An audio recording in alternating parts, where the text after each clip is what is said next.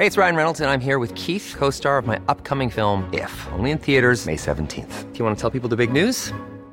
All right, I'll do it. Sign up now and you'll get unlimited for $15 a month in six months of Paramount Plus Essential Plan on us. Mintmobile.com slash switch. Upfront payment of $45 equivalent to $15 per month. Unlimited over 40 gigabytes per month. Face lower speeds. Videos at 480p. Active Mint customers by 531.24 get six months of Paramount Plus Essential Plan. Auto renews after six months. Offer ends May 31st, 2024. Separate Paramount Plus registration required. Terms and conditions apply if rated PG.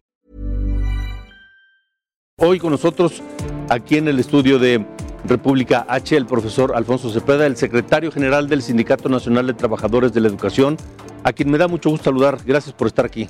Muchas gracias Alejandro, gracias por la invitación. Al contrario, ¿cómo ven ustedes el regreso a clases? Pues tuvimos una reunión este sábado 7 de agosto nacional. En primer término, todos los órganos de gobierno del Sindicato Nacional de Trabajadores de la Educación y después se sumaron los secretarios generales de todo el país.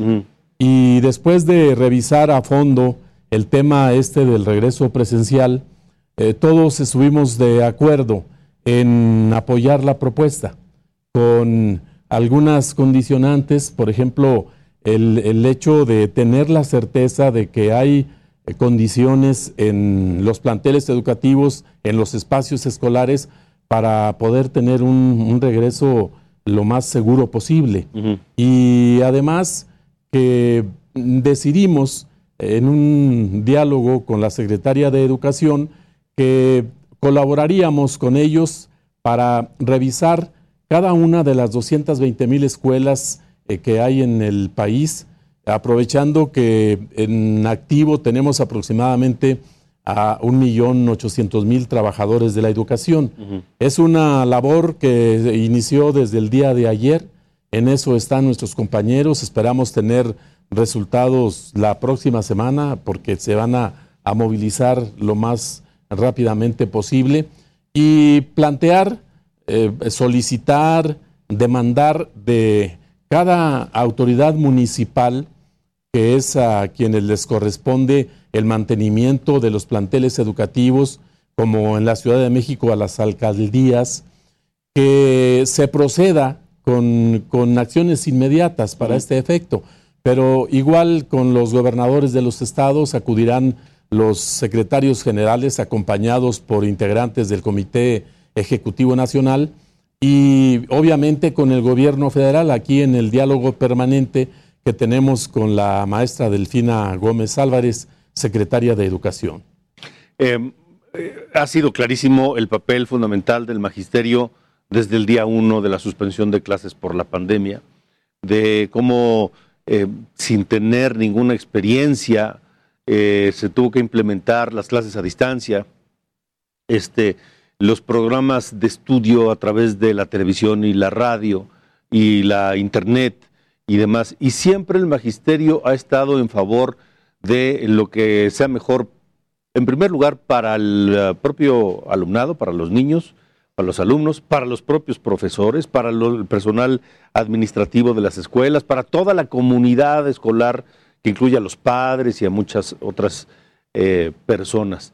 Y hasta el día de hoy, el magisterio siempre ha dicho sí, y sí, y sí, en un apoyo incondicional al, al gobierno. Ahora con esta reunión del, reunión del fin de semana en donde acordaron seguir apoyando eh, la intención del regreso a clases no es la excepción, eh, pero no será fácil y habrá que esperar a ver en qué condiciones están las escuelas que pues hace año y medio prácticamente que están, yo diría, abandonadas, ¿no?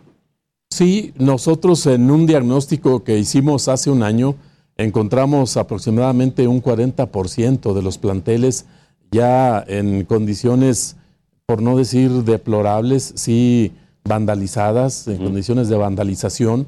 Eh, los eh, delincuentes o, las personas que se dedicaron a saquear los planteles eh, se llevaron las tuberías para el agua, el, el cableado para electricidad, si había algún aparato electrónico, obviamente también, todo lo que tuviera cierto valor. Y cuando ya no tenían más, pues terminaron destrozando los cristales de, los salones de clase, eh, llevándose las puertas. Entonces hay que, hay que hacer un censo muy, muy eh, verídico, una, integrar una base de datos confiable, cierta, que permita establecer una estrategia de mejoramiento físico eh, y de la infraestructura de cada edificio escolar. ¿Ahí va a participar también el magisterio en, ese levantamiento? Eso es lo que va a hacer el magisterio. Ah, los integrantes de este sindicato nos dedicaremos a, esa tarea durante los días que vienen. ¿Hay tiempo? ¿Estamos a tiempo de volver a las clases el día 30? Estamos a tiempo para nosotros de tener un diagnóstico y también de dar un punto de vista más fundamentado, con más argumentos de cuáles sean las, las condiciones en que se encuentren realmente en los hechos los eh, edificios escolares. Pero la disposición, como bien lo decías, de la mayoría, de la inmensa mayoría de las maestras y los maestros, de los trabajadores de la educación en, general, porque está también el personal de apoyo y asistencia a la educación, es de regresar a las aulas, es de regresar a los planteles, porque es nuestra materia de trabajo. La educación pública es nuestra fuente de empleo. Y no podemos permitir que sigan las escuelas cayendo en un deterioro que luego puede tener eh, consecuencias lamentables para nosotros como trabajadores. Y también eh, pues el hecho de que, de que millones de, niños, de alumnos han desertado por motivos diversos, producto de la pandemia, porque eh, fallecieron los, sus, sus padres, por ejemplo, porque perdieron el empleo, su, padre o, los dos, según el caso, y, pues han tenido que salir a colaborar a, obtener el sustento para su familia. Qué drama, ¿no? Es, algo, sí, algo, algo muy, muy lamentable, pero que está sucediendo y no podemos dejarlos ir. Tenemos que ir por ellos, porque eso también nos afecta. Es literalmente un rescate. Sí, sí, sí, un rescate. Y creo que bueno, ya lo dijiste, el magisterio siempre ha estado, aún antes de, que surgiera el sindicato, del lado de las instituciones. El magisterio eh, apoyó a José Vasconcelos para aquella gran campaña de alfabetización hace 100 años.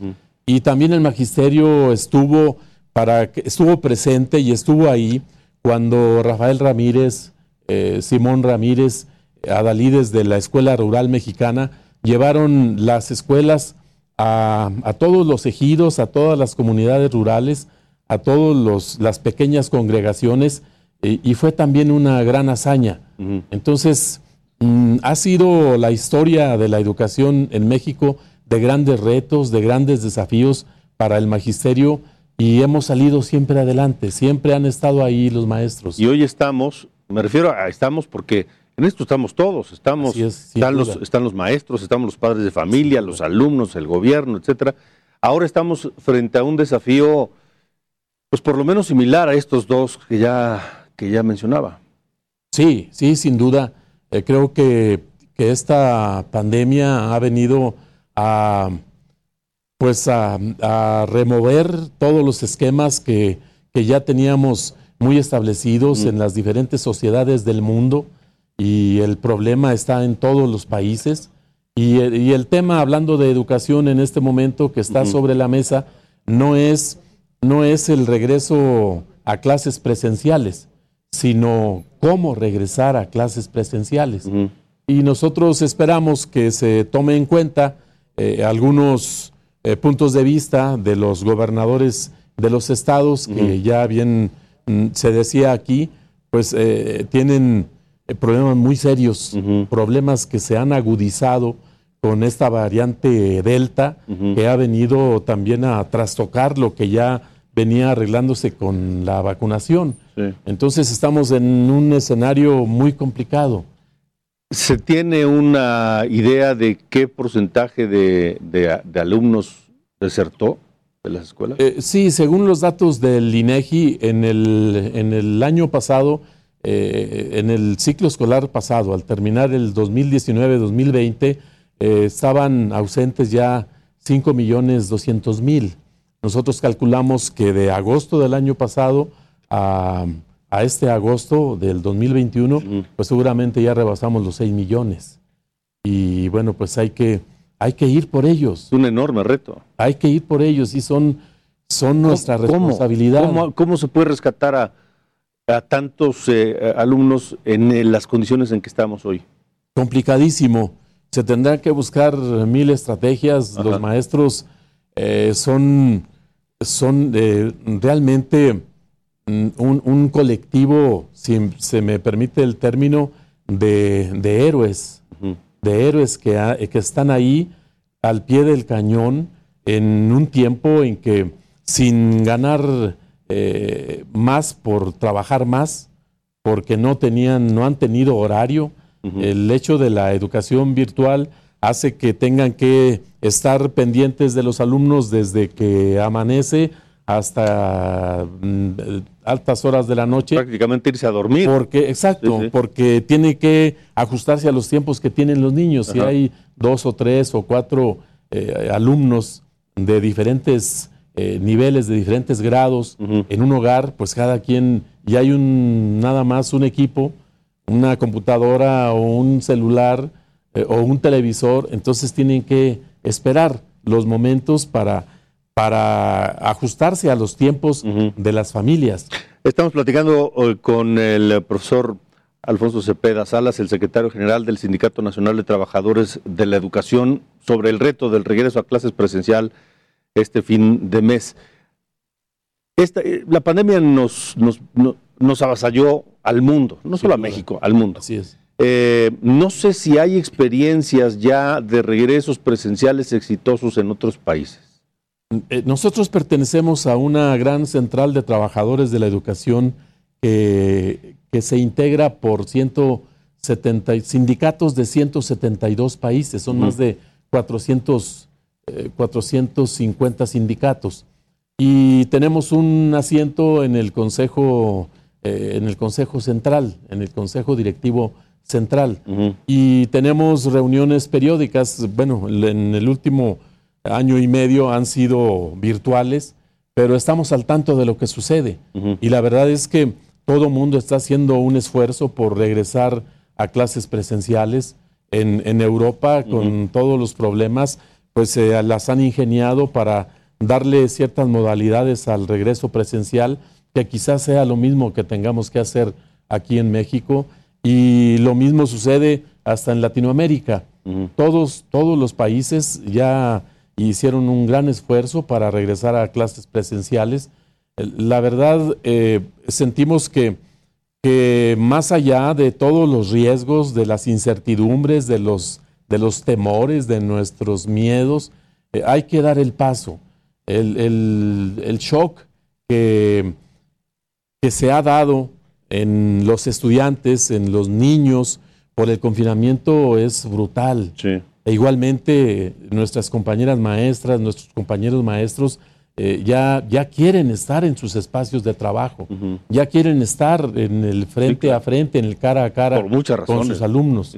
y, eso es algo que, que también, también eh, perjudica en mucho la salud integral de todos.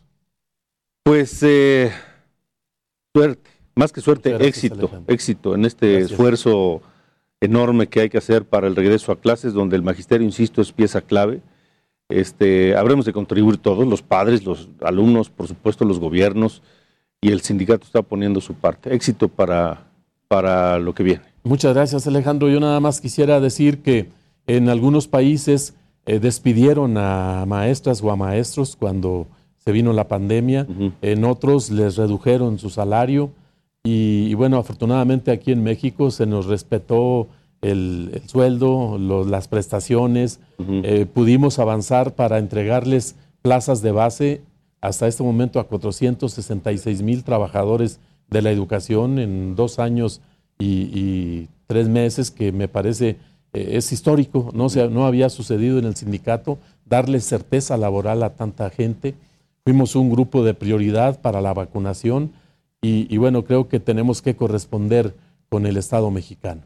Y eso será sin duda un hecho. Eh, ya rápidamente nos queda un minuto. En, el tema de la vacunación, Eh, ¿Cómo están? Se habla de que habrá necesidad de una segunda dosis de la vacuna que recibió el magisterio de Cancino. Este, falta todavía magisterio, parte del magisterio por vacunar. ¿Cómo están? Eh, nosotros tenemos un 8, de un 8 a un 10% que no se vacunó mm. por diversas razones. Ya hicimos el compromiso con el, con el ISTE, con el director del ISTE, mm. para que se abran módulos y que los compañeros que no se vacunaron soliciten hacerlo. Por otro lado, la controversia esta de si la vacuna Cancino es eh, realmente eficaz, efectiva o no, es, es algo que tiene que revisarse a fondo, que tendrán que revisar las autoridades sanitarias, pero si hubiera necesidad de una segunda dosis, estamos seguros que al solicitarla tendríamos una respuesta favorable sin duda. Qué bueno, qué bueno, pues que así sea.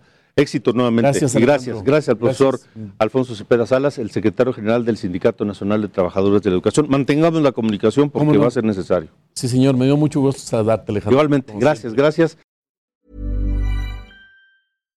When you make decisions for your company, you look for the no-brainers. And if you have a lot of mailing to do, stamps.com is the ultimate no-brainer. It streamlines your processes to make your business more efficient, which makes you less busy. Mail checks, invoices, legal documents, and everything you need to keep your business running with stamps.com.